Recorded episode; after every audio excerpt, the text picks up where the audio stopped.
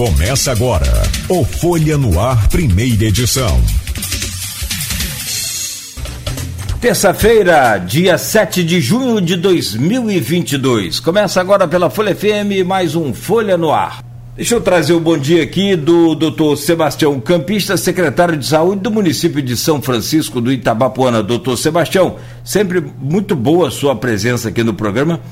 Esperava muito que fosse presencial, mas é claro, né? A gente entende, é, sabe de todas as. Uh, esse, esse, momento, na verdade, ele, ele, ele é um momento de muita cautela, né? O senhor, como secretário de saúde, vai falar sobre isso hoje: uso de máscara, os cuidados que a gente largou de lado, porque ninguém aguenta esse tal de máscara, essas coisas todas, isso é, a grande verdade é que é muito chato isso tudo. Nós não somos é, acostumados a esse tipo de, é, é, de procedimento assim permanente, né? Então a, o número de casos está voltando e só não temos, graças à vacina, primeiro a Deus e depois a, a vacina, é, casos de, de, de, internação aí significativos e o número de mortos também. E para mim um já é o suficiente para ser muito, mas em relação ao pico da pandemia, né, aquele platô lá naquele momento, o negócio era muito tenso. Então, bom dia, mesmo que virtualmente. Seja bem-vindo aí a este Folha no Ar. Bom dia, Cláudio. Bom dia, Arnaldo. É sempre um prazer, uma satisfação muito grande estar conversando com vocês e, naturalmente, com os ouvintes do Folha no Ar. E estamos aqui à disposição para estar tá transmitindo um pouco das informações de tudo que está acontecendo aqui no, no município. Perfeito. Bom, 7 horas e 15 minutos. Meu caro Arnaldo Neto, bom dia, seja bem-vindo. Sempre importante sua presença aqui nesta bancada, meu caro. Bom dia, Nogueira. Bom dia, doutor Sebastião. Bom dia, sobretudo, aos nossos ouvintes da Folha FM. Nogueira, eu vou já aproveitar o embalo aqui para a gente abrir a pauta de hoje do doutor Sebastião, que ele vai sair um pouquinho mais cedo, a gente vai ter é, muito tempo para falar das notícias lá no final. É, doutor Sebastião, vamos começar falando sobre uma notícia recente, né, agora do dia 20, que foi a reabertura do centro cirúrgico do Hospital Municipal Manuel Carola, principal hospital lá de São Francisco, e depois de 13 anos, é um período considerável com esse centro cirúrgico fechado. Né? O que, que muda no atendimento ao cidadão a partir da reabertura desse espaço, como que ele está equipado, o que, que ele atende, qual que é o, o, atendimento desse centro cirúrgico para a população de São Francisco? Então, Arnaldo, é, na verdade, é, esse centro cirúrgico ele era para ser reaberto em 2019. Tanto é que os equipamentos estavam todos na, nas, nas, suas caixas é, desde 2019, mas por conta da pandemia, o local onde né, as salas cirúrgicas tiveram que ser utilizadas para isolamento para internação de pacientes é, infectados em isolamento. É, e aí nós tivemos que adiar essa situação. Na verdade, ela é, é, é esse centro cirúrgico é fruto de, uma, de um, de, um, planejamento do governo em que se decidiu é, substituir a chamada ambulância terapia por aumentar a capacidade de resolução dos casos de saúde pública dentro do município. A gente tinha uma cultura de muito dependente dos municípios vizinhos. É, para tudo, a gente, em termos de, de média complexidade, o município não tinha praticamente nada. E desde da, da, do, da quando a prefeita é, assumiu, foi, foi implementado essa, esse propósito né, de estar tá aumentando a estrutura de saúde pública no município. No caso do centro cirúrgico, ele surge nesse primeiro momento o planejamento dele tem três fases. Né? Mas nesse primeiro momento ele surge para atender, nessa primeira fase, é, duas demandas, é, duas demandas muito específicas do município de São Francisco.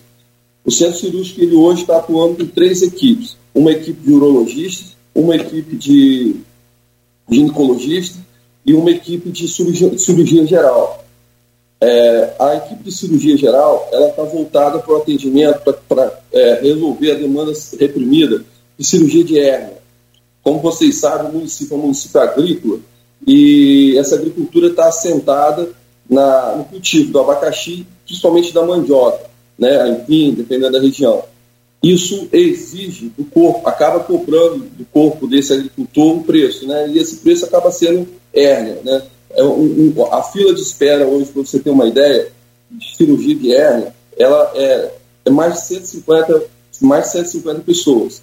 Então, é, no primeiro momento, a gente vai focar nessa demanda, é, nessa demanda reprimida de cirurgia geral. A gente já começou a fazer pequenos procedimentos, a partir do dia primeiro, a gente já começa a operar mesmo, é, é já começa a atuar nessa fila, né, nessa demanda primeira de R. E um outro problema social que muito de São Francisco, que aí está ligado ao planejamento familiar. Né? É, existe uma legislação federal que estabelece a obrigatoriedade dos municípios terem o planejamento familiar, mas o planejamento familiar vai da educação para o uso do anticoncepcional até a oferta do procedimento de esterilização definitiva, tanto do homem quanto da mulher. Então, nessa primeira fase, o centro cirúrgico vai estar atuando nisso. Na, na, nessas cirurgias gerais, com foco na cirurgia de hérnia e nas cirurgias de planejamento familiar. A, a laqueadura, no caso do, da, da mulher, e a vasectomia, no caso do homem. Numa segunda fase, a, o, desejo da prefeita, isso daqui em 60 dias, é colocar o serviço de cirurgia de urgência para estar atendendo esses casos de urgência. É, um exemplo é apendicite, né? E na terceira fase, ainda, a gente, no prazo de 90, 120 dias, reativar a nossa maternidade para a gente estar tá fazendo as nossas cesarianas aqui no município. Falando desses prazos aí, então essa questão da maternidade é, é, é ainda para esse ano? É, na verdade, essa maternidade era para ser em 2019, né? É, não pôde ser por conta de toda essa situação da pandemia e, se Deus quiser, esse ano ainda, ah, não dá para as nossas crianças vão voltar a nascer porque nascem, mas nascem em, em urgência, né? Quando já está em trabalho de parto. Mas desejo da prefeita que as nossas crianças voltem a nascer aqui no município.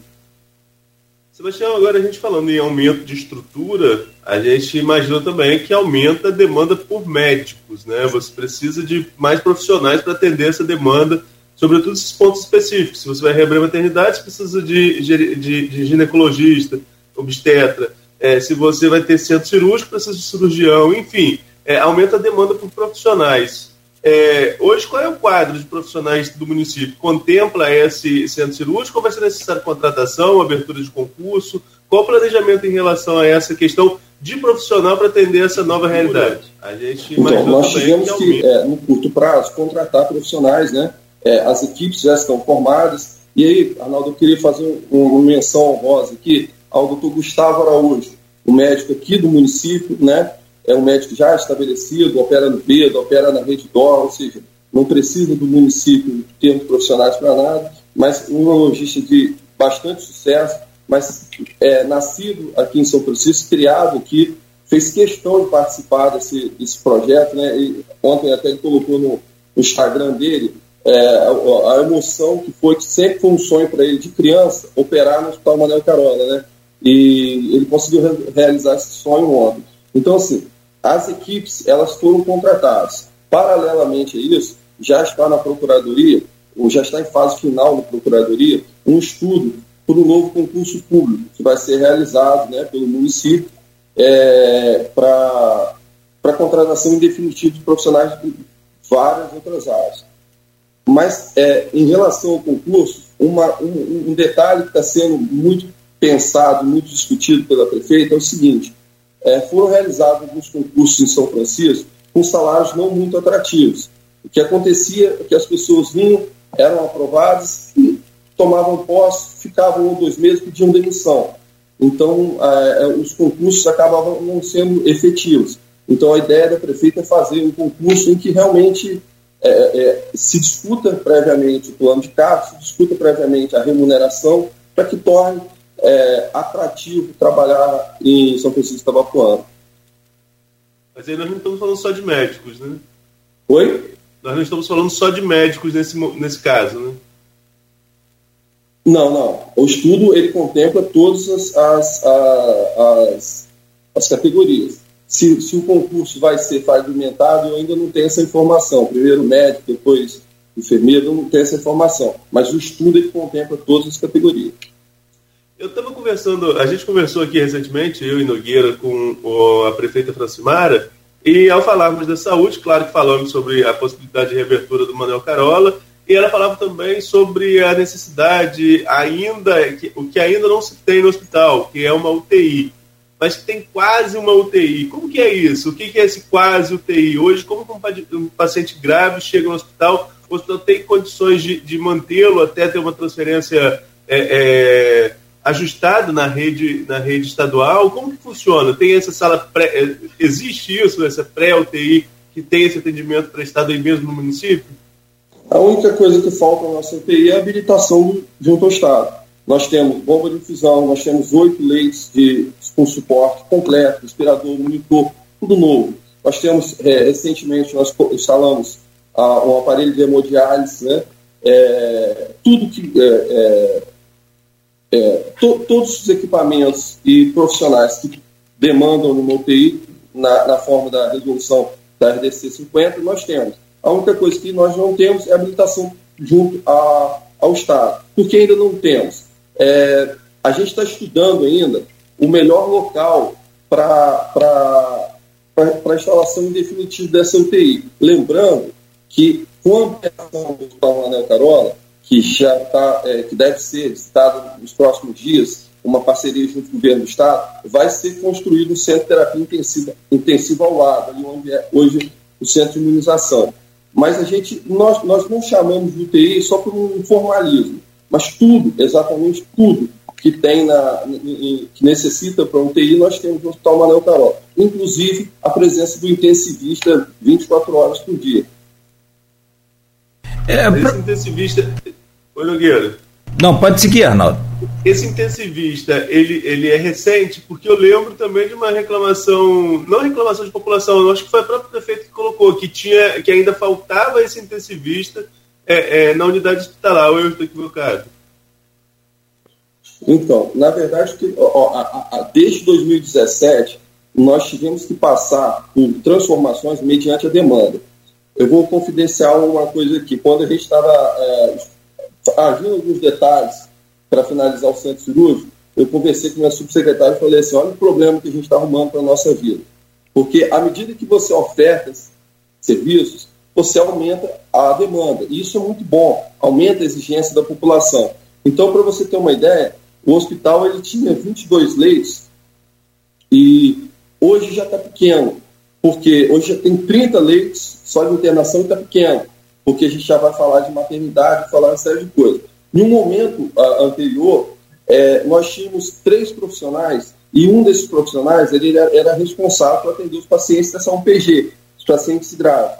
Hoje em dia, isso já não comporta. Hoje o Hospital Mané Carola ele tem cinco plantonistas, três clínicos, um pediatra e um obstetra.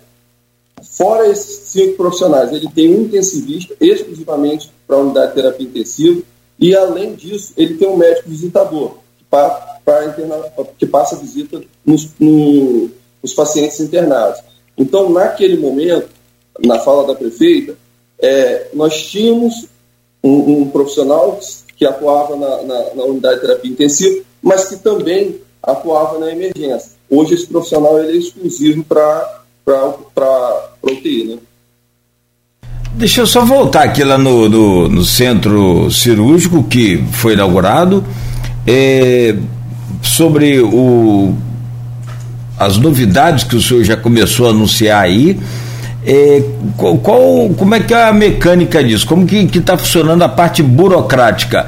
É, a prefeitura que está bancando tudo isso tem verba do Estado, o a prefeitura aderiu ao sistema né, de cota lá da, da privatização da SEDAI, né, e também recebe, já começou a receber um repasse importante de verba.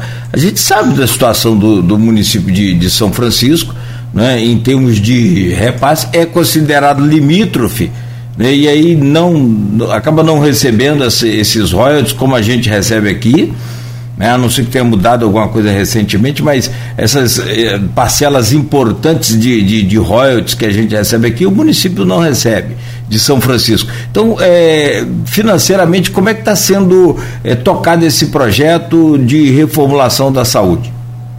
Então, como eu falei com, com, vocês, que é um projeto que vem desde 2017, o Centro Cirúrgico desde 2019, que era para ser é, é, inaugurado, eu não posso chegar aqui e falar que é, a gente está utilizando os recursos, esses recursos novos que não estavam previstos, como o SEDAI e a própria questão dos royalties. A gente está puxando os recursos do Fundo Municipal de Saúde. Até porque o pensamento da prefeita é utilizar esses recursos, tanto o recurso da SEDAI como a questão dos royalties, em investimento é, ela não quer estar utilizando isso em custeio, porque você agrega o custo numa, receita que você não sabe se amanhã você vai ter. Então, um exemplo claro disso é na saúde.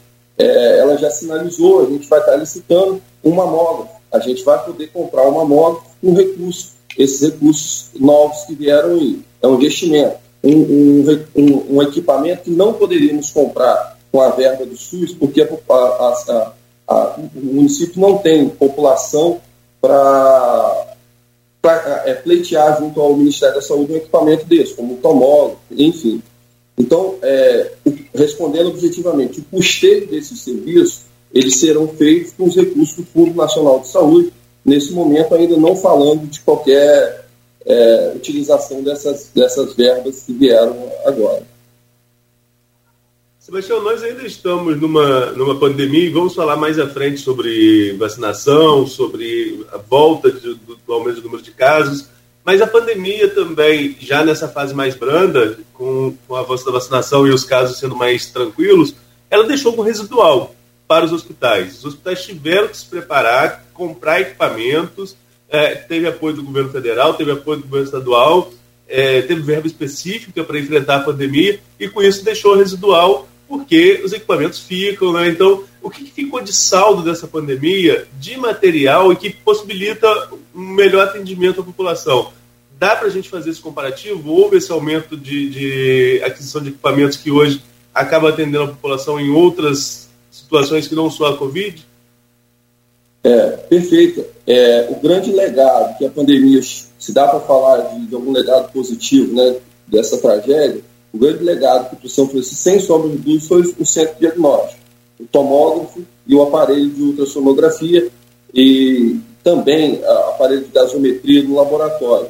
É, foram situações que dificilmente, naquele momento, sem a pandemia, nós poderíamos realizar, e nós conseguimos realizar, é, desde a instalação do tomógrafo, foram mais de 4 mil é, tomografias, exames realizados, né? É, hoje a nossa fila é zero, né? É, você marca hoje para quinta-feira, você pode realizar seu exame. Então, é, um grande legado positivo em termos de estrutura na área da saúde, sem sombra de dúvida, foi o, o centro diagnóstico e com destaque para o tomógrafo. Por quê? Os leitos de terapia intensiva e eu posso destacar também que as câmaras frias para armazenamento da vacina já haviam sido adquiridos antes da pandemia a, a, o, a, as câmeras frias haviam é, sido adquiridas para armazenamento do soro anti-escorpiônico. E o, o, os leitos de terapia intensiva já haviam sido adquiridos dentro daquela proposta né, de, aumentar a redutividade do município. Mas o grande legado, sem dúvida, foi o. Agora, é, aqui em Campos, por exemplo, nós tivemos um, um, um problema, mas que à época foi aposta da administração, que chegou a fechar as unidades básicas de saúde e agora vem reabrindo, é, é, agora não, já há algum tempo vem reabrindo algumas para fazer o que é chamado de cinturão de saúde, que é esse atendimento básico, né, que a gente vai falar um pouquinho mais à frente também sobre saúde da família aí em São Francisco. Mas em São Francisco isso chegou a acontecer, chegou a ter unidade fechada, o atendimento foi permanente, porque existe uma questão, assim como Campos, Campos ela tem uma concentração demográfica no centro, e daí você vai para algumas localidades distantes. São Francisco tem a mesma realidade. É, é, durante o período mais grave da pandemia, chegou a se fechar algum tipo de unidade também? Não, não fechamos nenhuma unidade. Até porque as nossas é, aqui são 19 unidades básicas de saúde, sendo que 11 são de estratégia de saúde e família. Essas 11 tiveram papel, papel importante na, na, nessa assistência da pandemia. O que foi feito foi restrição em algum tipo de atendimento. Por exemplo, atendimento odontológico, ambulatorial, a gente teve que suspender. Não dava em plena pandemia para você estar fazendo esse tipo de atendimento. É, alguns atendimentos nós restringimos, mas nenhuma unidade foi fechada durante esse período. Mas, e assim, a gente está falando. Oi, Nogueira, por favor. Não, teve, teve aquele período muito mais agudo, né, muito mais restritivo, que chegou-se a montar uma barreira sanitária e até, a, até proibindo a entrada de é, turistas ou é, de, de, outros é, é, frequentadores ali de São Francisco, no sentido de tentar controlar a pandemia. Né? Aquele momento foi mais, mais, mais grave, mais agudo. É, e hoje a gente tem essa, essa volta aí do, do normal, né? Então, é, o a Campos eu estou fazendo essa comparação porque Campos não tinha como fazer nesse controle, a gente ficou aqui, que é tipo meio que uma peneira, né? Tem entrado por tudo que é lugar. E o que Arnaldo citou foi justamente um governo resolveu fechar os postinhos, foi o, o governo do Rafael Diniz, o ex-prefeito Rafael Diniz, e aí concentrou tudo ali no, no Centro de Controle e Combate à Covid-19, na Beneficência. E quando o Vladimir entrou, e aí sim, uma nova equipe também de administração na saúde, é, resolveu-se reabrir os postinhos e desconcentrar tudo que estava sendo ali naquele QG para amenizar a situação. É, o, o, o, senhor acha que essa tática aí de ter mantido abertos os postos foi importante também nesse combate? De não centralizar? Então, veja bem, é importante a gente sempre destacar a diferença da gente ter uma OBS simples e uma OBS do de Saúde da Família. Uma OBS Estratégia da Família, você tem um médico, você tem um, um enfermeiro coordenador e, principalmente, você tem agentes comunitários que conhecem aquela localidade, conhecem a comunidade. Hoje, São Francisco, 80% do seu território está coberto por esse programa. Então, você ter uma OBS que pouco vai fazer, não tem muito sentido, né? Agora, se você tem uma, uma, uma estrutura de saúde com pessoas preparadas para fazer o manejo desse atendimento, preparadas para fazer uma testagem, preparados para fazer um encaminhamento, isso é fundamental. É fundamental no São Francisco por dois momentos. Primeiro, porque você tira, é, é, você, é, é, tira um pouco da demanda, diminui um pouco da demanda do, no Hospital Manuel Carola, desse primeiro atendimento, e no período de, de pandemia é, seria um contrassenso você promover a aglomeração, né? É, ainda mais na área de saúde. E segundo, porque São Francisco ele é, é, é, é, o sexto maior território, né? a sexta área maior, de, maior área territorial no estado. Então, é, o acesso das pessoas ao Hospital Mané Caroli é difícil, da pessoa que mora em Barra, da pessoa que mora em Gargaú. Então, você tem que levar, tem que aproximar é, a, a, oferta de serviços de saúde a essas pessoas. Então, é, a, as unidades de saúde aqui, elas tiveram um, um papel importantíssimo. É, cada município tem, tem sua realidade, né? Eu acho que todos têm mais de 200 UBS, 200 UBS. Então, é, cada, cada município tem a realidade. Mas, sem sombra de dúvida, a atenção primária, ela exerceu um papel preponderante nessa pandemia. Você citou um, um ponto delicado e importante aí em São Francisco, que é em relação à localização do Manuel Carolo, em Ponte de Cacimbas. Né? É uma localização meio centralizada, mas meio distante de outras, de outras localidades. Dá para se falar em descentralização desse atendimento de urgência, Sebastião, no município, ou a gente é impossível? Esse atendimento vai sempre continuar sendo no Manuel Carolo? Acho que a conexão do Sebastião travou aí, Arnaldo. Vamos tentar ver se ele restabelece aí essa, né, essa conexão. É, Nogueira, enquanto isso a gente vai, a gente vai falando essa questão de saúde, sempre um assunto importante é. para gente, a gente debater, né? E, e São Francisco, como até essa pergunta que eu fiz agora, São Francisco tem essas peculiaridades, que é essa questão que, é, que são essas questões relacionadas à questão geográfica. É um município territorialmente grande, apesar de ser populacionalmente muito menor que Campos, mas territorialmente entra ali entre os cinco maiores. Campos é o maior em, em, em extensão territorial do estado do Rio de Janeiro. E tem essa questão de que o atendimento precisa ser descentralizado. O atendimento que está ali é, é, são localidades muito distantes umas da outra, localidades muitas vezes pequenas e que precisam de atendimento. A própria Francimara mesmo falava aqui recentemente que ela conheceu uma pessoa que estava prestes a, a dar à luz e teve que se deslocar da localidade onde morava para casa de um parente para ficar perto do atendimento médico, porque na localidade dela não tem atendimento médico. Isso é uma realidade antiga do município. Né? Então, e, e, falar em saúde, é, eu sempre lembro de de Dr. Geraldo Venâncio. Uma vez a gente foi fazer uma entrevista com ele. É, é, uma, é uma demanda sem fim, né? porque você acaba de tratar uma pessoa, outra pessoa vai chegar com um problema de saúde. A demanda sem fim não tem, não tem muito o que a gente fazer, né, Nogueira? E as peculiaridades de cada município, de cada localidade, é o que você falou, tem que ser estudada e analisada por eles para que seja resolvido. Por exemplo, o soro anti-escorpiônico, né, que ele citou aqui.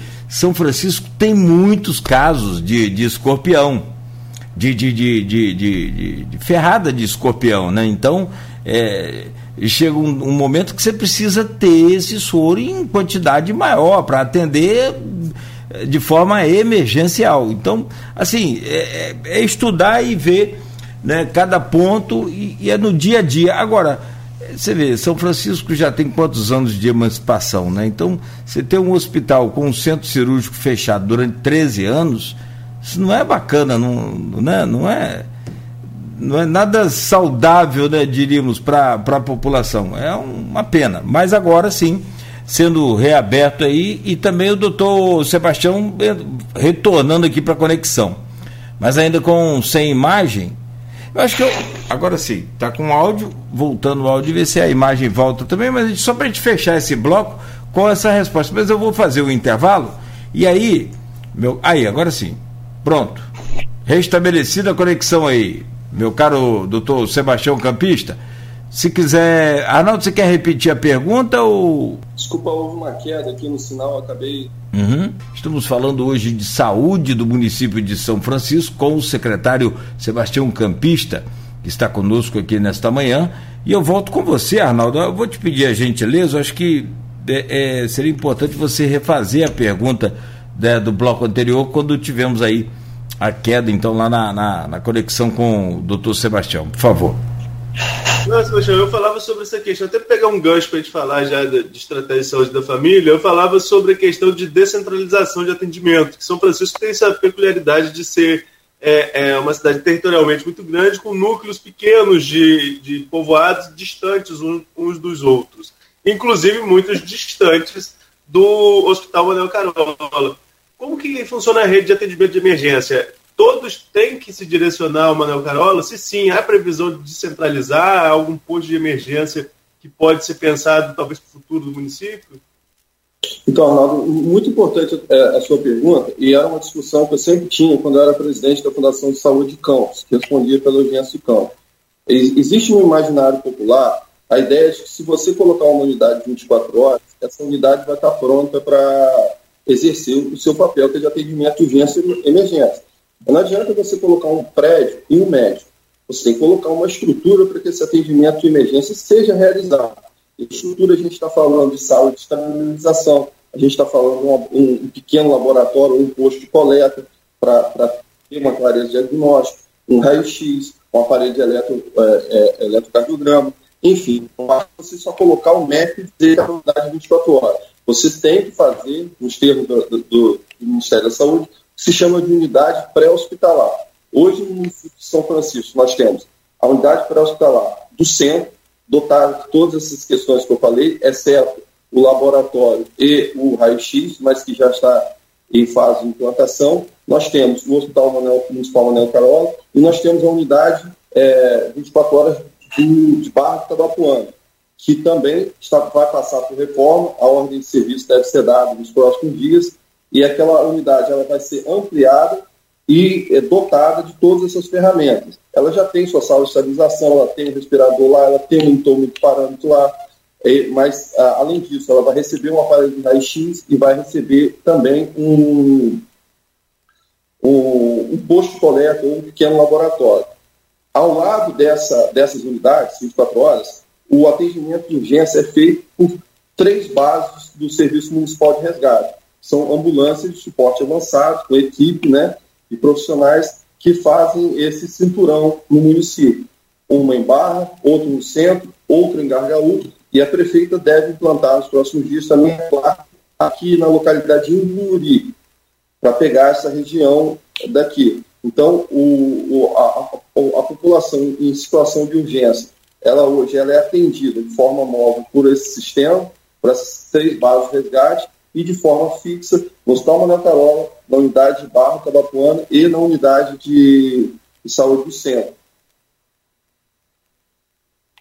Eu peguei esse gancho para a gente falar justamente da questão da estratégia de saúde da família, porque se há um ponto pacífico, e a gente já entrevistou o secretário de saúde aqui de várias gestões e de vários municípios, é a questão da saúde preventiva. Né? É, uma, é uma unanimidade em se falar que saúde se faz na prevenção, não só no atendimento de emergência, que tem que estar pronto para quando realmente precisa, que é uma emergência. Né?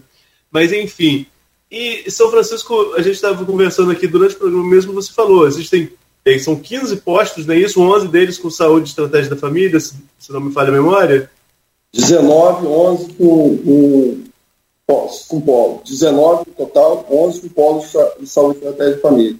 Como funciona esse atendimento de saúde da família no município e qual é essa. Hoje tem uma entrega de veículos é, para esses postos. São, são ambulâncias que vão atender a comunidade? São realmente para atender os profissionais que precisam ir de casa em casa? Como que funciona esses polos de estratégia de saúde da família em São Francisco? Muito importante é, falar sobre esse assunto, né? É, vem da concepção de que é Secretaria de Saúde, não Secretaria de Doença.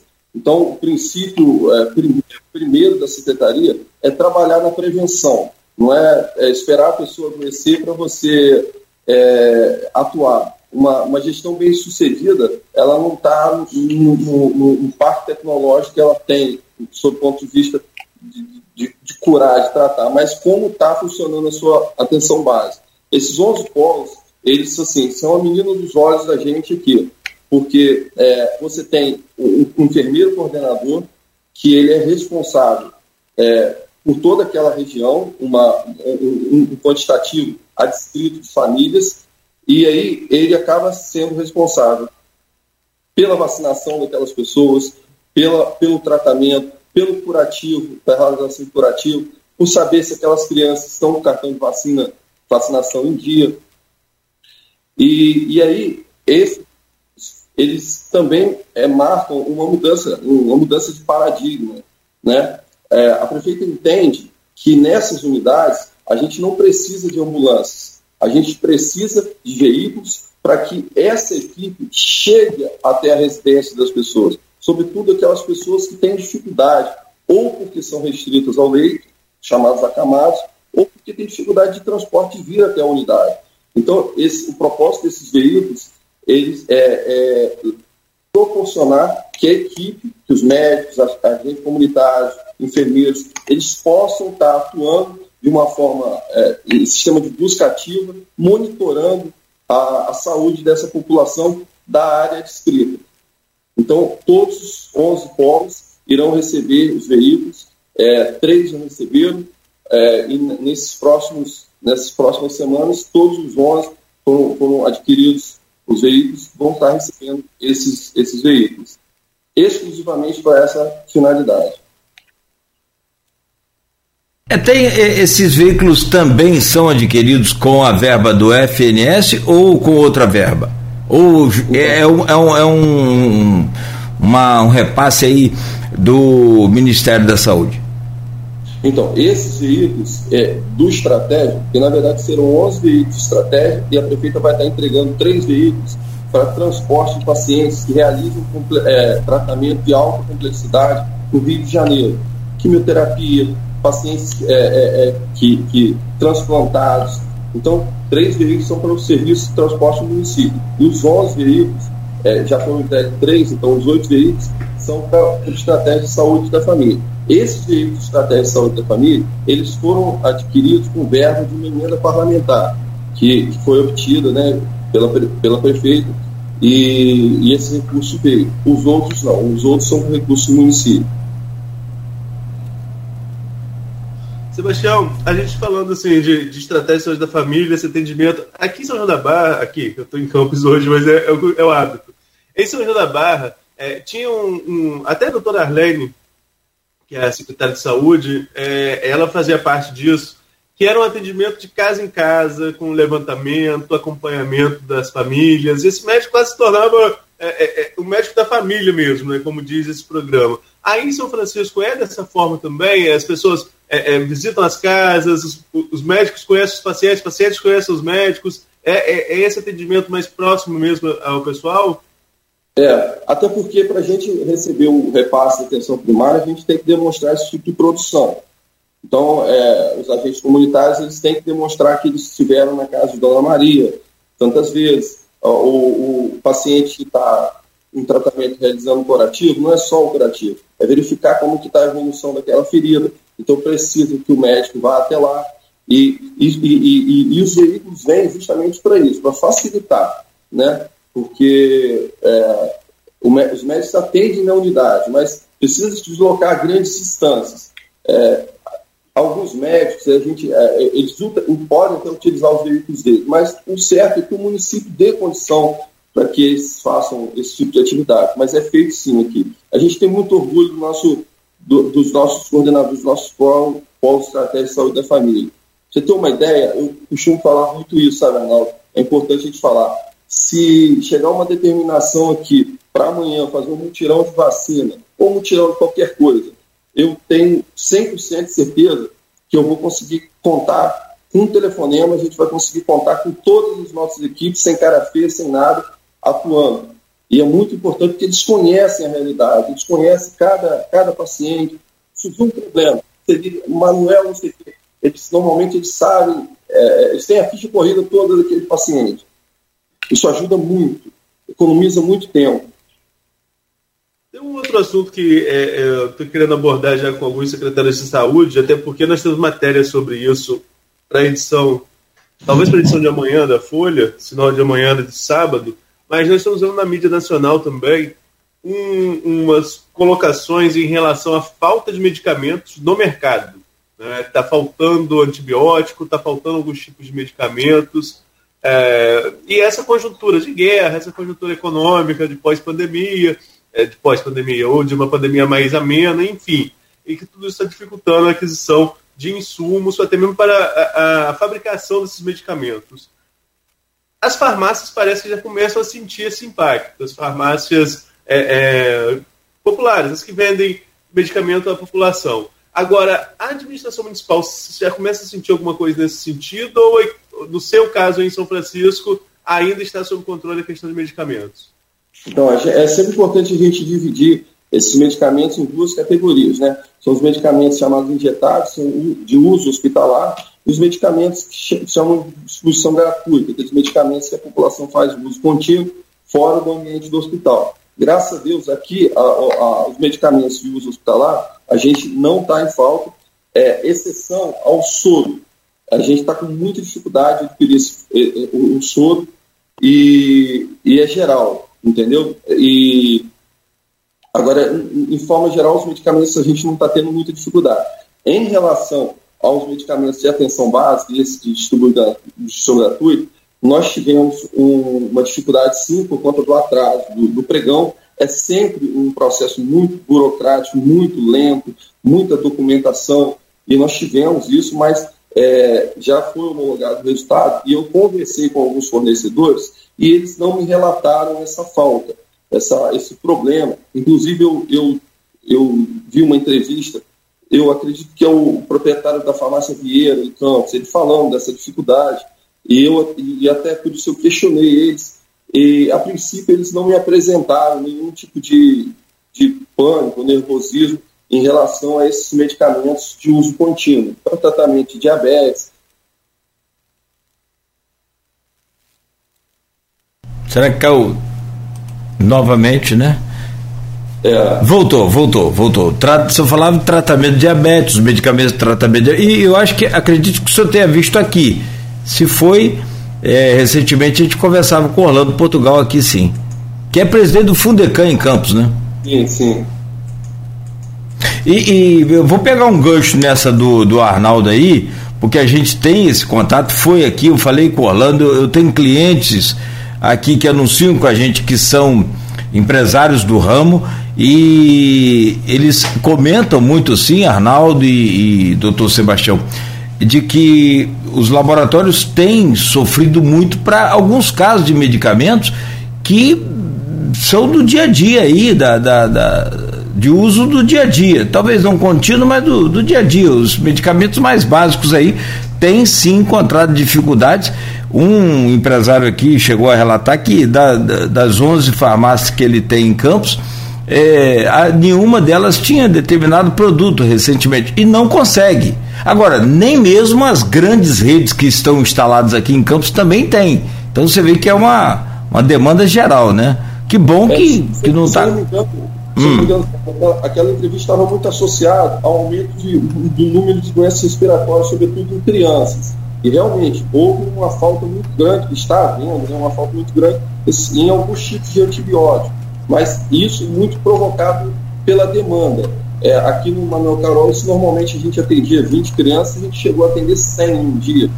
Então teve um. um a gente está vivendo, né, nesse é. período, um, vamos chamar assim, de um surto de, de doenças respiratórias em crianças. É, agora essa frente fria chegando aí, né? Aí fica essa, essa, esse destempero, né? Sobe a temperatura por uma semana, daqui a pouco cai. Aí quem tem rinite, sinusite, ixi, sofre. É justa, justamente era o gancho que eu ia pegar. Né? Então vai lá. Isso é previsão do tempo, né? De 15 a 32, amplitude térmica que chamam, né? É, essa amplitude térmica, para quem tem rinite, e coloco aqui nesse bolo, é uma coisa. É, é um momento sinistro, né? É, você vive com coriza, nariz congestionado, e aí vem a, a, a, questão da Covid, porque você entra, já vira caso suspeito, porque a doença é respiratória, e com isso nós estamos vivendo, devido ao aumento da testagem, também o um aumento do número de casos. Isso no país inteiro nós estamos é, retratando esse aumento do número de casos de Covid. E aqui na nossa região não é diferente. Campos, é, o Rodrigo Carneiro teve com a gente na, há duas semanas, né, Nogueira? Na minha última semana, né? E o Rodrigo falava que aumentou potencialmente o número de testes positivos. Embora o número de casos graves continue muito baixo, ou, ou é, chega a estar, chegava a estar zerado a questão, na época, estava zerada a questão de internação em leitos clínicos. Qual é o panorama hoje em São Francisco, Sebastião? Voltou a crescer o número de casos também, assim como está acontecendo em Campos e no país inteiro? Então, isso é um fenômeno mundial, né, que tá, chegou ao Brasil é, e ele está tá muito explicado por conta da variante BA, BA.2. É uma variante com uma variante da Ômicron, né, e com poder de transmissão muito, muito, muito é, maior do que a, que a Ômicron e a, e a, e a sua variante. Na verdade, é uma subvariante, a BA.1. É, no Reino Unido, 90, 95% dos casos confirmados por Covid estavam associados a essa variante. É, aqui em São Francisco, é, a gente atende no Hospital Manuel Carol, no centro de triagem, uma média de 40 pacientes, 40, 45 pacientes com síndrome respiratória, né, com quadro de síndrome respiratória. Desses, é, cerca de 12, 15, ou seja, 40% testam positivos, testam positivo. Mas dentro daquele contexto, sem agravamento, sem evolução para internação, mas é um dado concreto o aumento e, e assim, inclusive essa subvariante ela já circula no município porque a própria Secretaria de Vigilância é, Epidemiológica do Estado já mandou resultados positivos de três pacientes é, infectados por essa, essa variante. E o detalhe, essa variante, além de ser muito mais transmissível, os estudos apontam que ela é um, um elevado índice de falso, de falso negativo.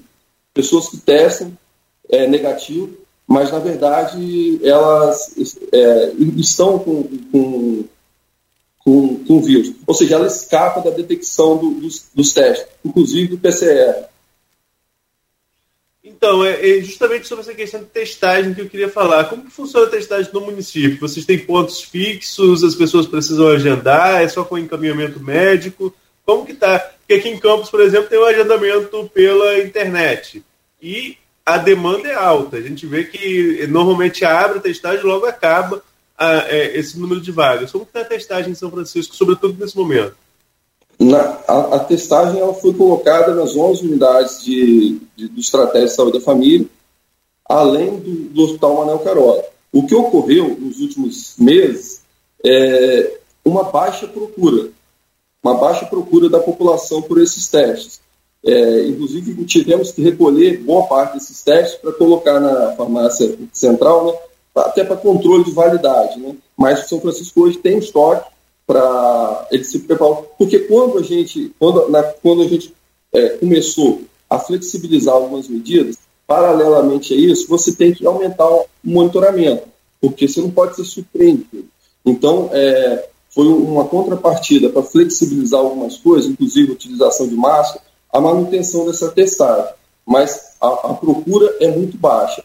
Mas, de forma objetiva, a população que quer, que está com sintomas respiratórios e quer ser testada, ela pode procurar é, qualquer um dos 11 polos estratégicos de saúde da família, que vai ser, que vai ser disponibilizado o teste rápido para ela, chamado teste antígeno. Sebastião, em relação, você falou aí agora sobre a questão da flexibilização do uso de máscaras. Né? O município de São Francisco foi o último aqui da região a flexibilizar é, o uso de máscara em locais fechados. Hoje, com, essa, com esse avanço aí da pandemia, há de se discutir novamente mais restrições ou ainda é cedo para se pensar nisso? É, na verdade, é, é, é uma oportunidade para falar uma coisa muito importante, que assim, é, é, São Francisco ele, ele tratou, sobretudo a situação do comércio, de, de, uma forma um pouco diferente dos demais municípios. São Francisco ele não foi na onda dos outros. São Francisco ele olhou a sua realidade e a partir da sua realidade ele conversou com as autoridades e propôs um grande pacto entre comércio, entre Câmara de Vereadores, entre o próprio Executivo, para um, um, pacto de combate à pandemia. Né? Então, a gente, é, se vocês nos ajudarem né, na prevenção, a gente vai conseguir é, é, ter um olhar um pouco mais flexível para essas questões. Isso deu resultado. Se, se você comparar o número de óbitos, por exemplo, aqui não é nenhuma crítica, é um dado comparativo, que são franciscanos, e aí não importa se morreu em São Francisco ou se morreu em outro município, ou São João da Barra, por exemplo, você vai perceber que o número é bem menor. Então, uma coisa que deu resultado. Novamente, a questão da máscara volta ao diálogo.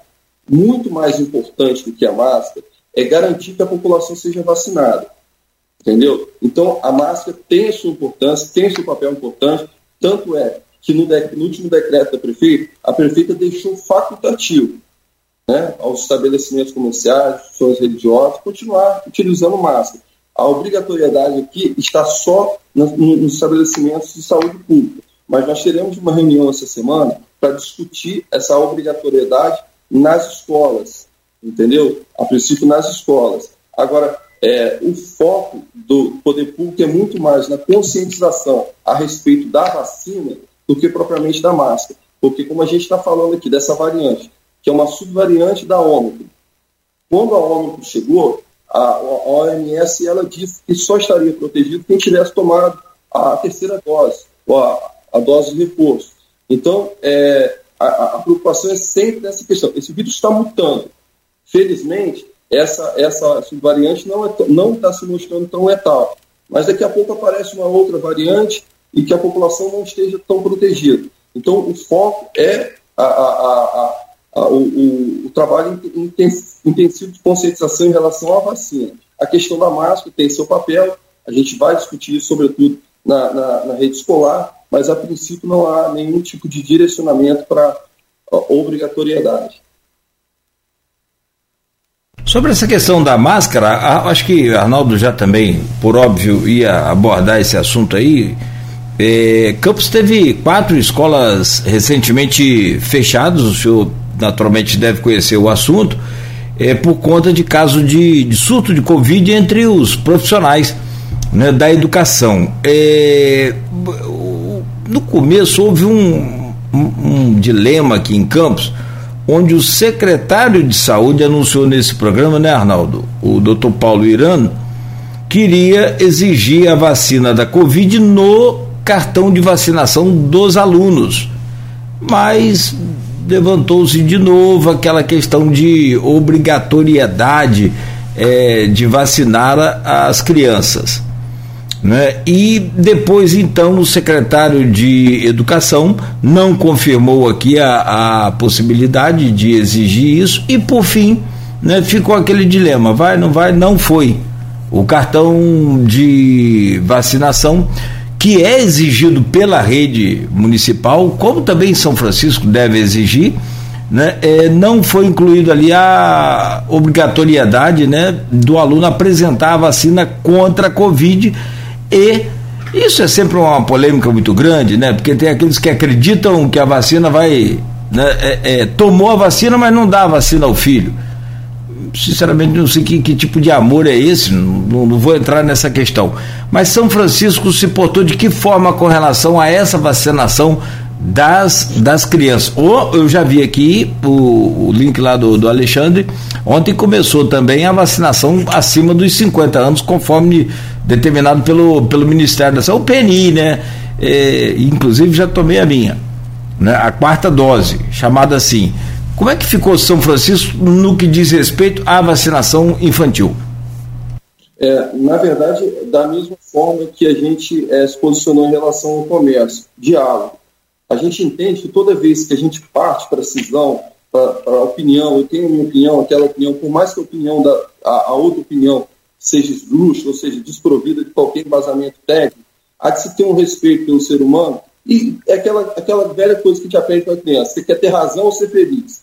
Então, a gente quer ser feliz. Ser feliz é conscientizar que aos pais e às crianças que a vacina é importante, entendeu? Mas primeiro sempre na, na, no diálogo, na conversa. Então, no município de São Francisco, não houve essa obrigatoriedade de passaporte vacinal, essa questão toda. A gente preferiu até estender um pouco a retomada das aulas para que os adultos estivessem protegidos, né?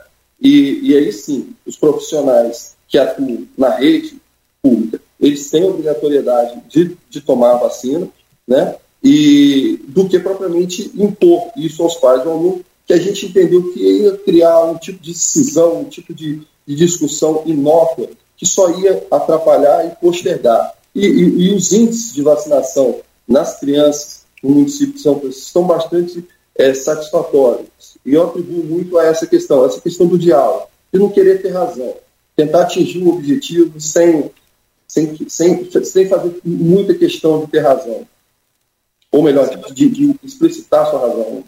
É, é, eu não faço. Só, veja bem, vamos, vamos fazer. Há, há, um ano atrás, a gente tinha uma média móvel, é, é a gente tinha uma média, chegou a ter aqui 30 óbitos em São Francisco. Hoje, desde dois, de 22 de, de fevereiro desse ano, não se morre ninguém com Covid em São Francisco Tabapuã. Nenhum São Franciscano. Nesse intervalo, o que, que houve? Caiu o meteoro, Jesus Cristo voltou? Não, a vacina. Então não é uma questão de opinião, é uma questão de fato. Entendeu? Não, não tem. É, nesse intervalo, o que aconteceu foi a vacina. A explicação que se tem é a vacina. Então, não tem muito o que discutir em relação a isso, né? Com certeza, com certeza. Agora, só pegando um gancho nessa questão da vacina, é, você, a gente está falando sobre a questão de obrigatoriedade de vacina para criança diferentemente do que muita gente pensa, né, nem ser para ser é, secretário de saúde não precisa ser médico, como exemplo aqui, doutor Sebastião, que é advogado. E, como advogado, você também conhece o Estatuto da Criança e do Adolescente. Ali no ECA, é obrigatório vacinar a criança, né? É, é obrigatório é, vacinar a criança. Mas a grande questão, e aí o advogado está falando, deixa eu te, te passar. Uma, a gente não falou de centro cirúrgico, falou de planejamento familiar. Olha o absurdo que tem na legislação do planejamento familiar. Se uma mulher hoje, de 25 anos, com oito filhos, quiser é, é, fazer laqueadura, ou seja, ela não quer ter mais filhos, a lei exige que ela tenha a outorga, a autorização do esposo. Tem cabimento, no ano de 2022, um tipo de situação dessa?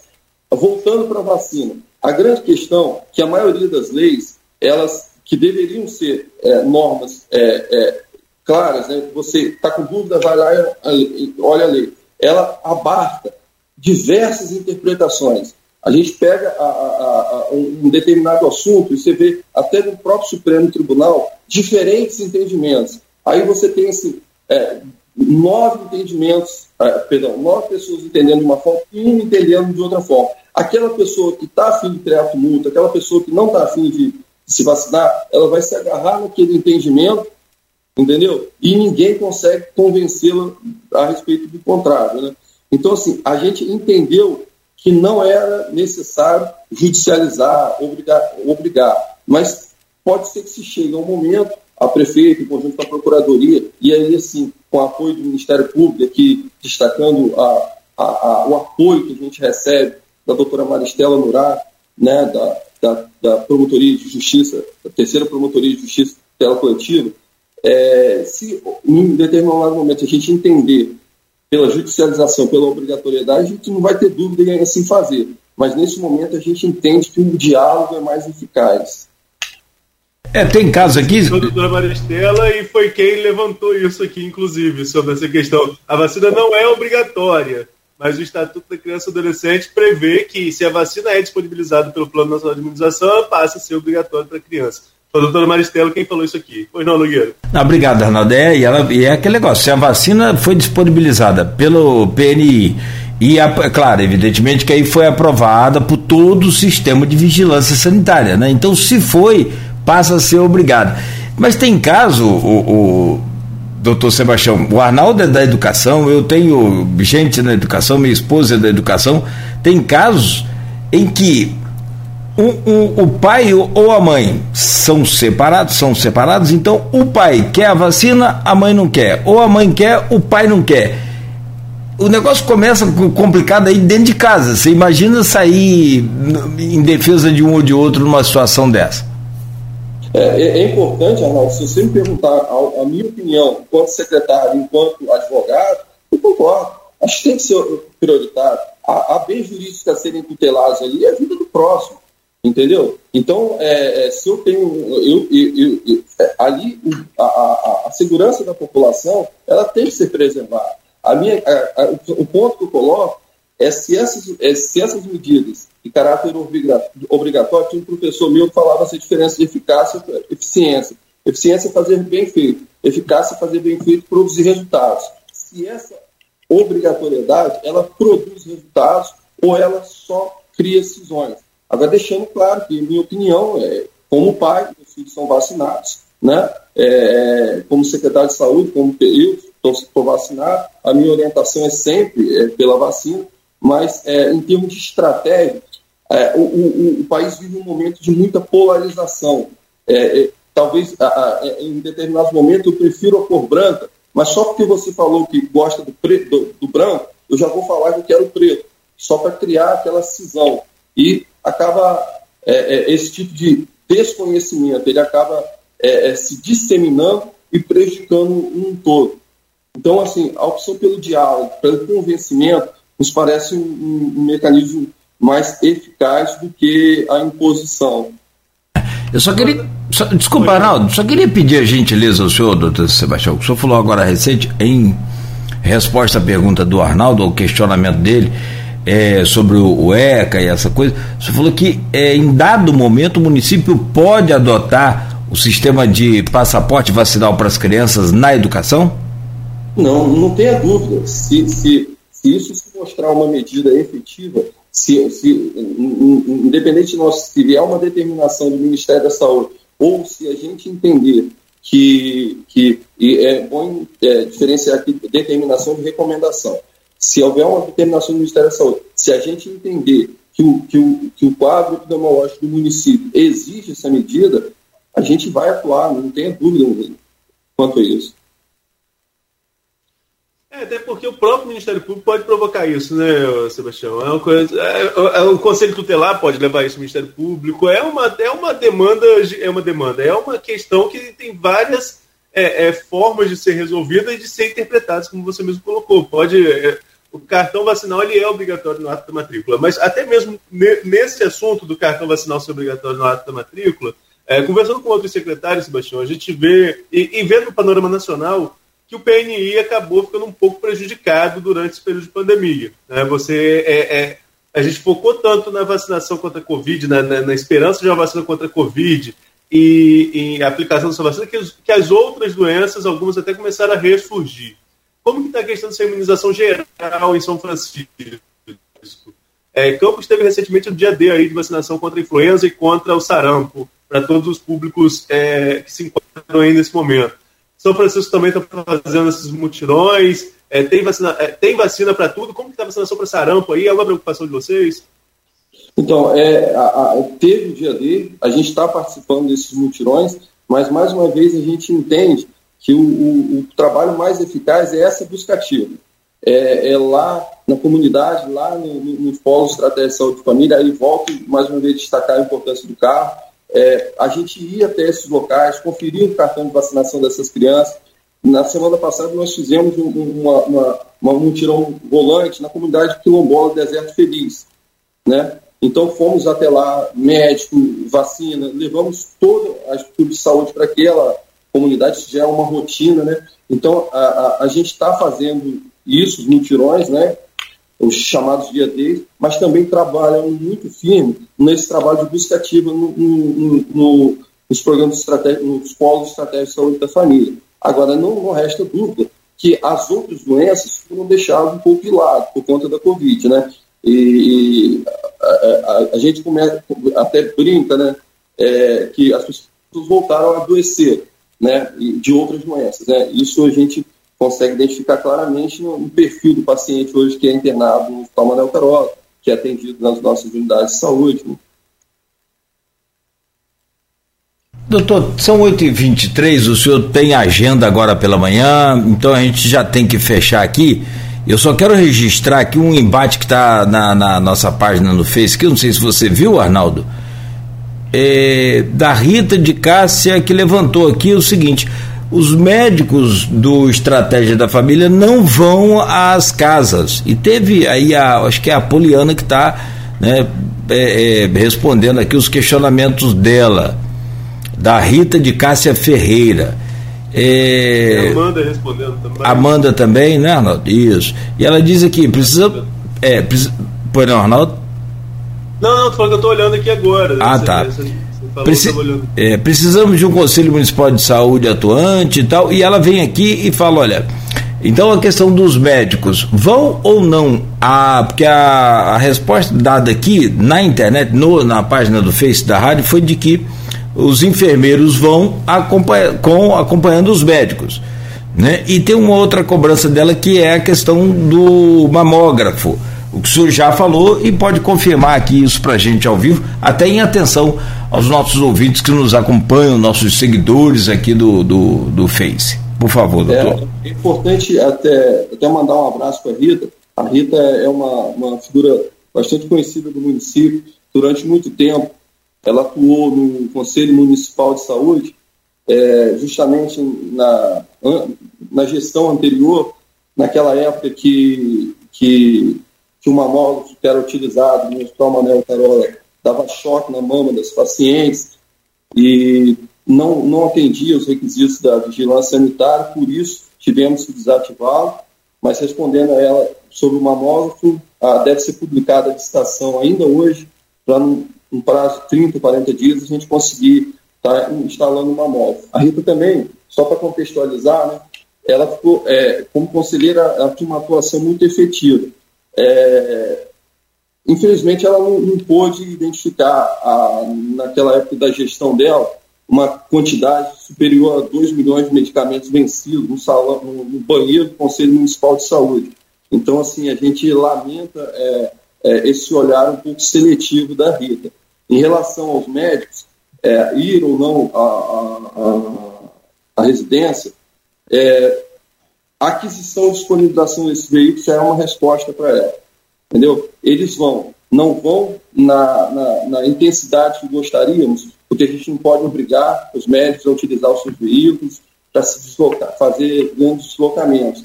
Mas é, a gente espera que com esses veículos, e cada polo vai ter seus veículos exclusivamente para esse tipo de finalidade, a gente consiga ter um atendimento um pouco mais satisfatório. Entendeu? Sebastião, só para a gente fechar aqui rapidamente, é, você falou aí na resposta anterior que é, as outras doenças voltaram a surgir. E há uma preocupação muito grande aqui no norte, sobretudo no norte do Oeste Fluminense, com relação ao aumento do número de casos de dengue. Qual é o panorama de dengue aí em São Francisco? Vocês estão em alerta? Tem acompanhado a evolução de casos? Teve um aumento do número de casos, na verdade?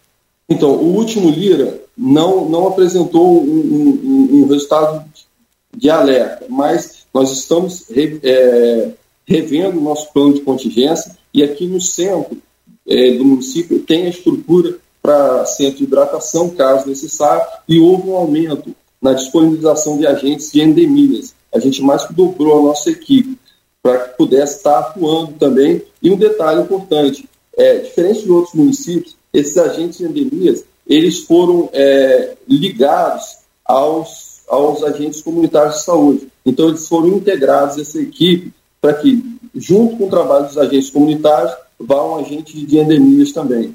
Perfeito. Meu caro, isso, meu caro Sebastião Campista, quero agradecer, queremos, né, na, agradecer o senhor pela, pela entrevista, por participar conosco aqui do Folha no Ar, desejar toda a sorte e sempre que é, tiver demanda aí, manda pra gente e naturalmente a gente vai estar sempre perturbando o senhor aí para trazer essas informações importantes e, evidentemente, né, atender também aqui as cobranças, as críticas da, da, da população. Seja bem-vindo sempre a esse Folha no Ar, tenha um bom dia, sucesso para o senhor, obrigado aí. É, eu que agradeço, é, desculpas aí, às vezes, é, em relação a alguma, alguma resposta mais vista. A gente, Cláudio, e, e, a gente não tem problema com crítica nenhum. É, o meu telefone, é, eu, ele fica ligado, eu atendo pacientes, é, é todo usuário, tento é, é, me colocar, facilitar, né, que é o meu papel, né, tá, tá, tá ajudando na, na, nessa gestão. Mas tem uma frase que eu costumo repetir muito, assim, desconfie de crítico construtivo de gente que nunca construiu nada. Tem um pessoal que está suando muito a camisa para fazer as coisas acontecerem aqui em São Francisco. Sobretudo, esse, essa equipe do Estratégia de Saúde de Família, o pessoal do hospital. A saúde de São Francisco está muito longe daquilo que a gente imagina que seja ideal mas ela avançou muito, muito, muito. Isso foi a custo de muito trabalho, muito suor, e é, é sempre, é sempre é, desagradável quando as pessoas tentam relativizar isso, não com críticas concretas, como no caso do mamógrafo aí, é uma crítica concreta. A gente tem uma fila de espera hoje superior a 100 mulheres. O Ministério da Saúde determina que haja a mamografia de rastreio para mulheres acima de 60 anos, obrigatória. Então o município passou da hora de ter um mamógrafo. A prefeita teve um câncer, entendeu? E isso é uma crítica construtiva que a gente tem que aceitar e a gente tem que, que resolver rápido. E a gente vai resolver. Agora, eu não vou colocar um mamógrafo que não, não apresente um resultado claro para que a pessoa saia com um diagnóstico de entendendo que não tem nada na mama, dois anos depois ela aparece um caroço na mama, entendeu? Então a gente vai fazer as coisas sérias, com responsabilidade, é, dentro das possibilidades que o município e principalmente sustentável. Não adianta a gente fazer uma coisa, abrir, fazer uma festa, criamos um programa. Dois meses depois a gente tem que fechar porque não tem dinheiro para custear. Então esse é o nosso pensamento e eu tenho certeza que a grande maioria da, da população de São Francisco está é, tá alinhada e satisfeito com, com esse tipo de, de entendimento. Muito obrigado, Miro. Perfeito, perfeito. Arnaldo? Opa, agradecer mais uma vez ao doutor Sebastião, dessa vez sem problema nenhum, conseguimos concluir a entrevista. E que, que, em breve a gente marca uma já no estúdio, se Deus quiser. Vocês estão devendo uma visita aqui ao hospital.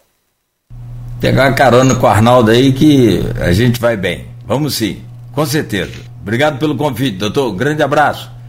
Deus. Mais uma vez aí um bom dia para o senhor. E a você que nos acompanha aí tanto pelo streaming quanto pela rádio, fique ligado. O Folha Noir volta amanhã, às sete da manhã. A gente fica por aqui agradecendo a você, a sua audiência e amanhã às sete de volta.